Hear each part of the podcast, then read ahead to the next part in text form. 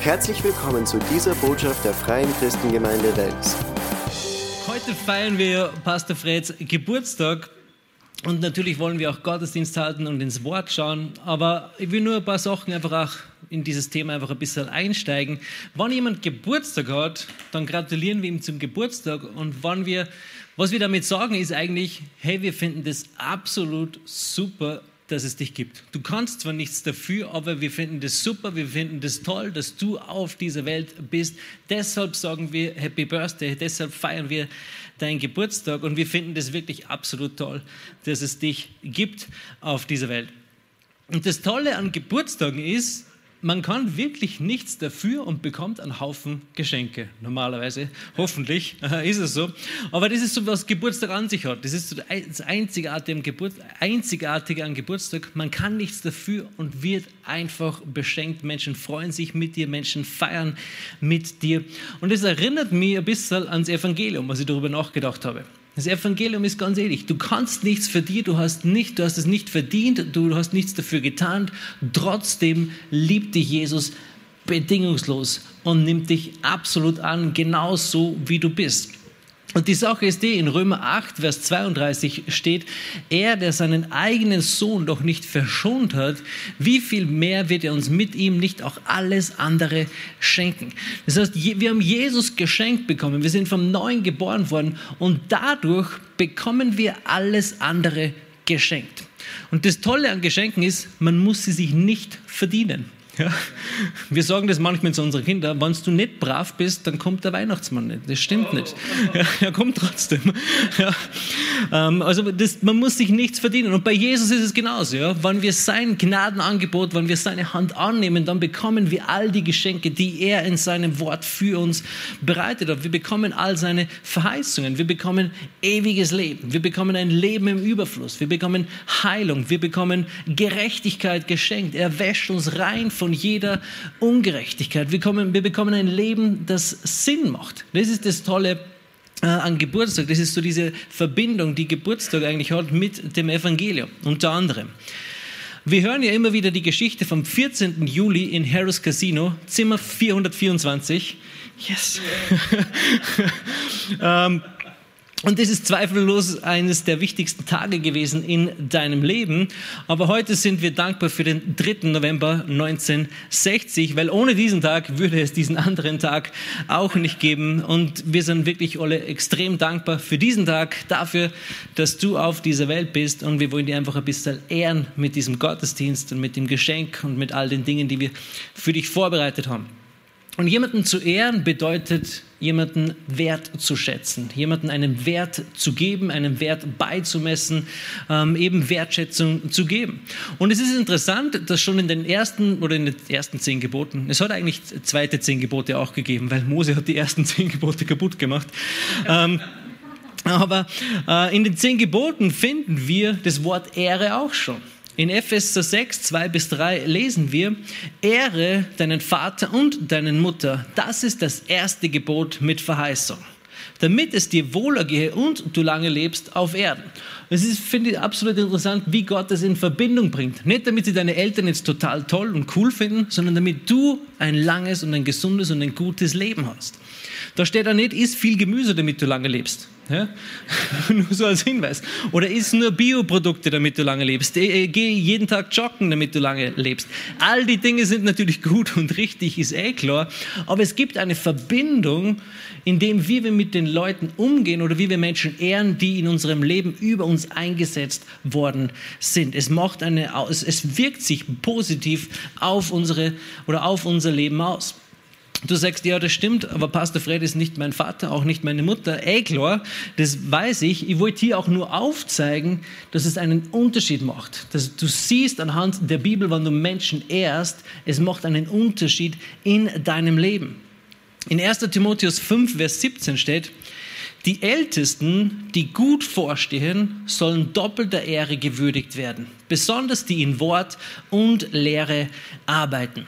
Also die Bibel spricht nicht nur davon, dass wir unsere Eltern ehren sollen, sondern auch ähm, die Ältesten in der Gemeinde, die Leiter, die Pastoren, Leute, die, die uns vorstehen, die, die gut vorstehen, die sollen wir doppelter Ehre zuteil werden lassen. Warum? Damit sie sich recht gut fühlen und, und recht, ähm, recht, recht geehrt fühlen na, es hat eigentlich eine Auswirkung auf unser Leben, wann wir das machen. Und ein Beispiel dafür ist ähm, ähm, in Philippa 4, Vers 17. Philippa 4, Vers 17. Paulus spricht an dieser Stelle davon, dass er ein Opfer einsammelt ähm, und er sagt, nicht, dass ich die Gabe suche. Also ich suche nicht das Opfer, das ihr jetzt gebt, sondern ich suche die Frucht, die sich zugunsten eurer Rechnung mehrt. Und das ist eine steile Aussage, die Paulus hier macht. Er bekommt zwar dieses Opfer für seinen Dienst und für alles, was er macht, aber er sagt, ich sammle dieses Opfer nicht für mich, sondern ich suche die Frucht, die sich zugunsten deiner Rechnung mehrt.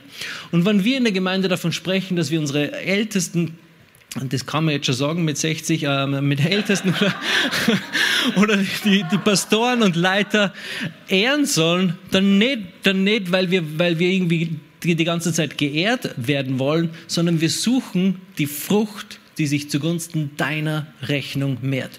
Du wirst davon profitieren, wenn du deine Leiter oder deine Pastoren wertschätzt und ihnen Ehre entgegenbringst. Also mein Pastor ist der beste Pastor in dieser Welt, auf dieser Welt. Und ich kann dir auch genau erklären, warum es so ist. Es sind nicht nur seine Fähigkeiten und seine Begabungen, sein gutes Aussehen und sein le leichter Hang zur Streitlustigkeit, aber, aber weil es das Wort Gottes sagt. In Epheser 4, Vers 11, Epheser 4, Vers 11. Und er hat die einen als Apostel gegeben und andere als Propheten, andere als Evangelisten, andere als Hirten und als Lehrer. Also wer hat gegeben, wer hat eingesetzt? Gott. Hier ist von Gott die Rede. Gott hat eingesetzt. Apostel, Propheten, Hirten, Lehrer und so weiter. Gott hat diese Gabe eingesetzt. Und eines, was ich bei der Schöpfungsgeschichte so mag, ist, du siehst, alles, was Gott macht, ist gut. Das sagt er extra immer dazu. Ja? Ich habe dies und jenes gemacht und es ist gut. Ich habe ich hab die Erde gemacht und es ist gut. Ich habe die Tiere gemacht und sie sind gut. Und Gott hat nicht aufgehört, gute Dinge zu machen. Er hat den Apostel eingesetzt. Er ist gut. Er hat den Hirten eingesetzt und der Hirte ist gut. Die Dinge, die Gott eingesetzt hat, sind gut. Also alles, was Gott macht, ist gut. Gibt es Leute, die sich selbst zum Pastor machen? Wahrscheinlich, aber die wissen nicht, worauf sie sich einlassen.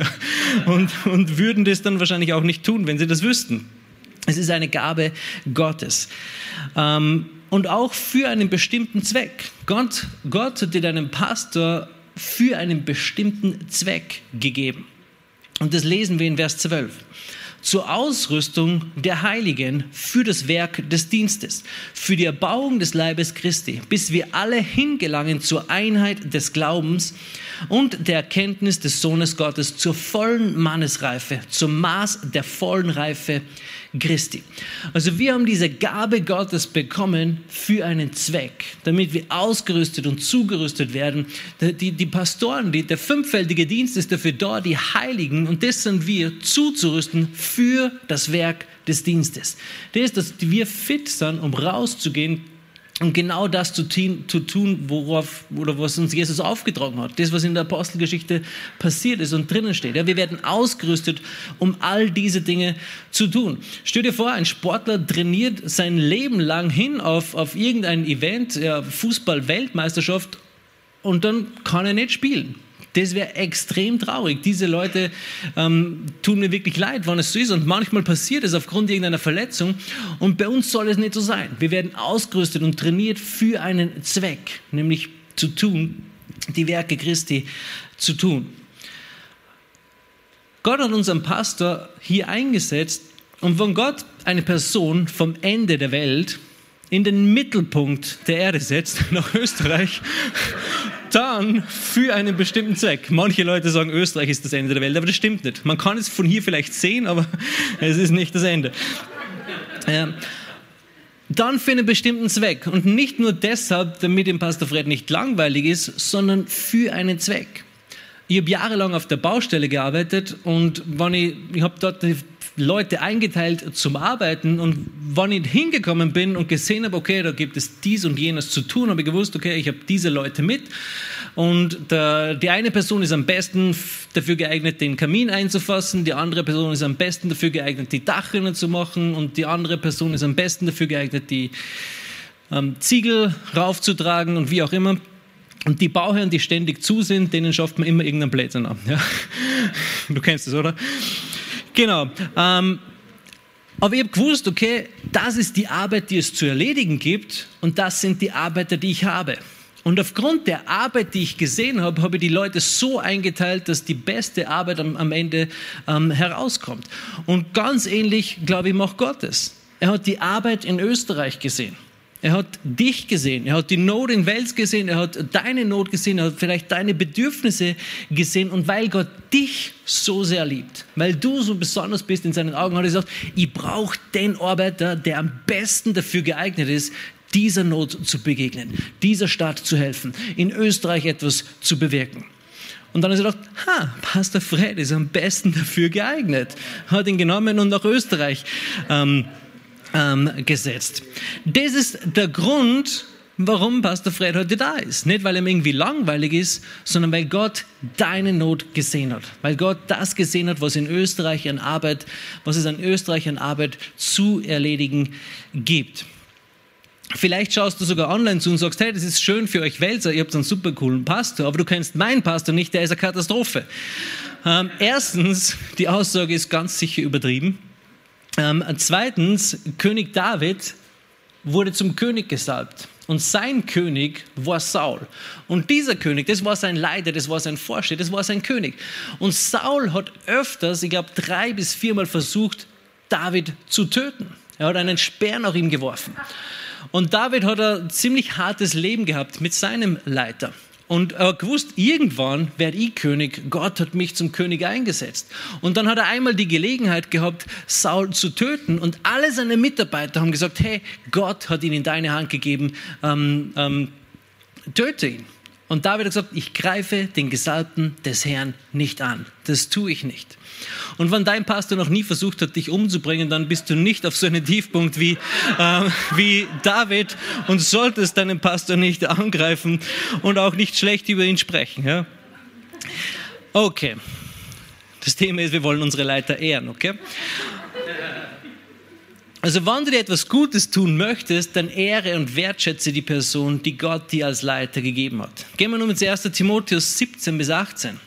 Die Ältesten, die gut vorstehen, die, die gut vorstehen, sollen doppelter Ehre gewürdigt werden, besonders in Wort und Lehre. Denn die Schrift sagt, du sollst dem Ochsen, der da drischt, nicht das Maul verbinden und der Arbeiter ist seines Lohnes wert. So schnell wird man in der Bibel als Ochse bezeichnet, wenn man, wenn man das Wort predigt und lehrt. Ähm, aber die Schrift sagt, wir, dass der Ochse, jetzt fast gesagt, dass wir, die, die in Wort und Lehre dienen, auch davon leben sollen. Und auf eine gewisse Art und Weise gibst du etwas oder tragst du etwas zu dem Lohn dabei, den, den unsere Pastoren auch bekommen. Und ich würde sagen, das, was du gibst oder das, wie du diese Gabe wertschätzt, bestimmt das, was du davon ernten wirst und was du davon empfangen wirst. Also das, was du davon gibst oder dort investierst und wie sehr du die Gabe wertschätzt, bestimmt den Lohn oder die Ernte, die du davon bekommen wirst, wenn du auch, wenn du am Sonntag hier sitzt bei einer Predigt und zuhörst. Es bestimmt, es wird unter anderem von dir bestimmt. 2. Timotheus 3,10. Du aber bist meiner Lehre gefolgt, meinem Lebenswandel, meinem Vorsatz, meinem Glauben, meiner Langmut, meiner Liebe, meinem Ausharren. Ich glaube, Pastor Fred, du hast nie gesagt, folge meiner Lehre und trotzdem machen das viele hier drinnen. Viele tun das, weil wir sehen, wie das Wort Gottes in dich und durch dich wirkt. 1. Korinther 11, Vers 1.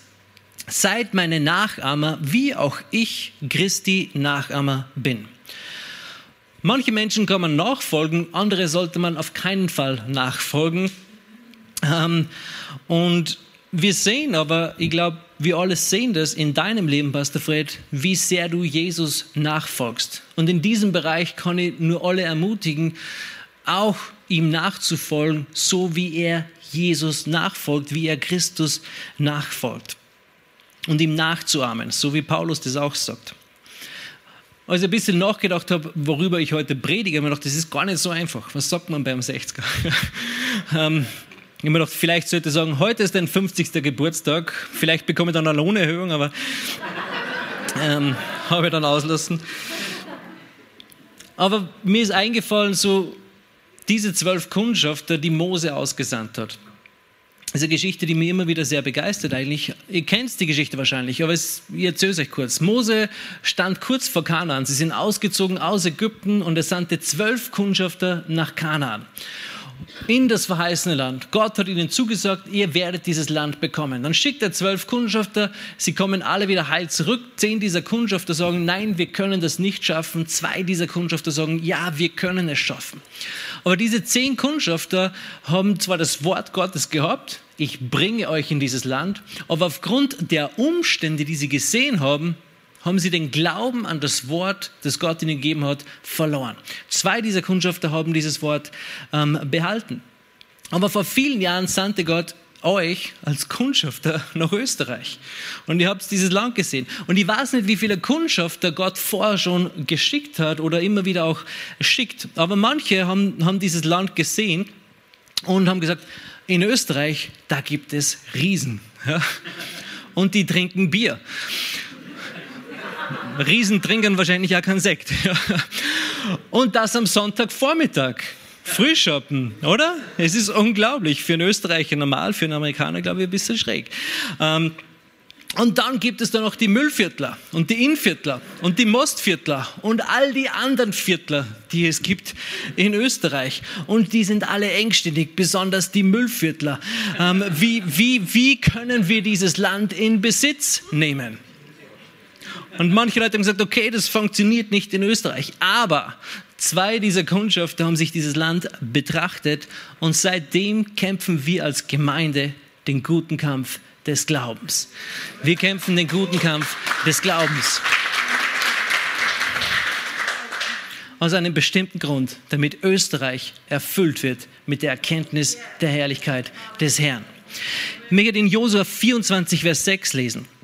Josua 24, Vers 6. Das ist ungefähr 40, 45 Jahre, nachdem Israel nicht ins verheißene Land gekommen ist. Kaleb hat diese lange Zeit gewartet und dann kommt er zu seinem Leiter, das ist Josua, und sagt, da traten die Söhne Judah, Judah vor Josua in Gilgal. Und Kaleb, der Sohn des Jefune, der Kenasiter, sagt zu ihm, du kennst das Wort dass der Herr zu Mose, dem Mann Gottes, meine und deinetwegen in Kadesh Barnea geredet hat. Und ich liebe diese Stelle. Ich kann mir Kaleb so gut vorstellen, wie er kommt zu Jose und sagt, du kennst das Wort, das Gott zu Mose geredet hat, vor 40 oder 45 Jahren. Und heute ist meine Kraft noch genauso stark wie damals und jetzt gib mir dieses Land, damit wir da hinaufziehen können. Und was mir aber auch so beeindruckt an dieser Stelle ist, Kaleb sagt, hat dieses Wort nicht persönlich von Gott empfangen, sondern sagt, du kennst das Wort, das Gott Mose gegeben hat. Und Mose, er hat es von Mose ähm, empfangen. Und als Gemeinde geht es uns ganz ähnlich in verschiedenen Bereichen. Wir haben ein Wort des Herrn von Pastor Fred empfangen, nämlich dass Österreich erfüllt wird mit der Erkenntnis der Herrlichkeit des Herrn. Das ist unser Ziel, das ist unsere Vision. Und das Interessante dabei ist, dass die Salbung Gottes oder die Salbung, die Gott dieser Gemeinde gegeben hat, ist verbunden mit dem Auftrag, den Gott uns auch gegeben hat. Bewegen wir uns weg vom Auftrag, bewegen wir uns auch raus aus der Salbung. Also die Salbung Gottes ist, ist, ist ein sehr interessantes und umfangreiches Thema. Ich beschreibe es ganz oft einfach als Werkzeug oder Ausrüstung für den Auftrag, den er uns gegeben hat. Wenn ich dir einen Hammer gebe und sage, schlag da drüben einen Nagel ein und häng ein Bild auf, dann ist der Hammer die Salbung und das Bild aufzuhängen der Auftrag. Wenn du jetzt den Hammer nimmst und dann zum Auto gehst und damit versuchst, die Reifen aufzublasen, wird es nicht funktionieren, ist eh klar. Ist die Salbung falsch? Na, du hast den falschen Auftrag entgegengenommen. Und als Gemeinde haben wir diesen Auftrag. Und wann wir uns auf diesen Auftrag, wann wir bei diesem Auftrag bleiben, bewegen wir uns unter der Salbung Gottes. Und ich glaube, wir befinden uns wie Kaleb auch an dieser Stelle, wo bereits viele Kämpfe gekämpft wurden. Als Kaleb das gesagt hat, haben sie schon große Teile von Kanaan erobert. Die, die größten, das Größte war erledigt eigentlich. Sie haben nur noch die kleinen Kämpfe kämpfen müssen. Ähm, aber es war ein Kampf. Aber ich glaube, wir befinden uns auch wie Kaleb an dieser Stelle, wo es Zeit ist, das Erbe einzunehmen, das Gott jeden einzelnen von uns auch gegeben hat. Kaleb hat gesagt, hey, gib mir dieses Land. Das ist mein Erbteil und ich will es mir jetzt holen. Es ist Zeit, dass wir aufstehen und das Erbe, das Gott uns zugeteilt hat, der Auftrag, den Gott uns gegeben hat, das ist wir einholen. Und das ist eine Aufgabe von jedem Einzelnen. Jeder Stamm in Israel, jeder Einzelne hat sein Erbe holen müssen. Es war ein Auftrag, es war ein Kampf. Wir kämpfen den guten Kampf des Glaubens, um das Erbe, das Gott uns gegeben hat, auch einzuholen. Die beste Zeit liegt nicht hinter uns, sie liegt immer vor uns. Sie liegt immer vor uns. Warum? Weil wir gehen von Herrlichkeit zu Herrlichkeit. Ich mag die Leute nicht, die immer sagen, früher war es besser. Das stimmt nicht. Früher haben sie in Höhlen gewohnt, haben keine Autos gehabt, haben ewig lang zu Fuß gehen müssen und so weiter. Ja? Also heute, du hast heute mehr Besitz als verschiedene Könige im Alten Testament. Du hast mehr Luxus als andere Leute im Alten Testament. Oder wie auch immer. Also das Beste liegt immer vor uns. Ich kann meine Zukunftsperspektive nicht nach meinen Umständen richten, weil dann bestimmen meine Umstände meine Zukunft. Ich muss meine Zukunftsperspektive nach dem Wort Gottes richten, wenn dann bestimmt das Wort Gottes das, was ich in Zukunft erlebe und bekomme und auch erfahre. Das heißt, wir lassen uns leiten vom Wort Gottes, wir lassen uns führen vom Wort Gottes. Und ich bin absolut begeistert davon, wo wir als Gemeinde stehen. Es ist so ein cooler Platz, es ist so eine coole Perspektive, wo wir uns kampfbereit machen können und den guten Kampf des Glaubens kämpfen. Ich bin dankbar für all unsere Leiter, aber ganz besonders für unsere Pastoren, für das, was sie investiert haben, für das, wo sie diese Gemeinde hingeführt und hingebracht haben. Und ich habe den Schwerpunkt der Predigt, wie ihr gemerkt habt, natürlich auch auf den Geburtstag abgestimmt, aber es ist eine absolut notwendige Sache jeden Tag in deinem Leben. Pippi Langstrumpf hat einmal gesagt, ich will nicht mehr meinen Geburtstag feiern, sondern jeden Nicht-Geburtstag. Es ist dann viel öfter. Du kannst jeden Tag feiern, nur einmal im Jahr nicht. Und genauso sollten wir auch mit Gott leben und auch mit unseren Leitern, die Gott über uns eingesetzt hat. Wir sollten sie jeden Tag natürlich wertschätzen und ehren, weil es ist ein Geschenk, das Gott dir eigentlich gegeben hat. Ähm, und wenn du vielleicht im Internet zuschaust oder das auch nachher noch hörst, es ist eh klar, dass wir nicht jeden Menschen irgendwie blind nachfolgen, sondern die, die gut vorstehen. Das haben wir zuerst gelesen. Aber egal, ob du heute Geburtstag hast oder nicht Geburtstag hast, Gott möchte dir das allerwichtigste Geschenk geben. Und das kannst du jederzeit, zu jedem Tag, immer und überall empfangen, nämlich ewiges Leben. In Johannes 3, Vers 16 steht, so sehr hat Gott die Welt geliebt, dass es einen einzigen Sohn gab, damit jeder, der an ihn glaubt, nicht verloren geht, sondern ewiges Leben hat. Jesus kam in diese Welt. Er war ohne Fehler, er war ohne Sünde, er hat ein heiliges Leben geführt. Er hat am Kreuz für deine und für meine Schuld bezahlt, damit wir dieses Geschenk des ewigen Lebens bekommen. Geschenke kosten etwas, aber sie sind kostenlos für den, der sie geschenkt bekommt. Genauso ist es auch mit dem ewigen Leben. Jesus hat es viel gekostet. Für uns ist es ein Geschenk. Jesus ist nach drei Tagen auferstanden. Er hat den Tod besiegt. Und er hat den Weg zum Vater frei gemacht. Alles, was wir tun müssen, ist das zu glauben und im Glauben anzunehmen. Und wir bekommen dieses Geschenk des ewigen Lebens. Und mit diesem Geschenk gibt es einen Haufen andere Geschenke dazu. Es ist ein absolut begeisterndes Leben.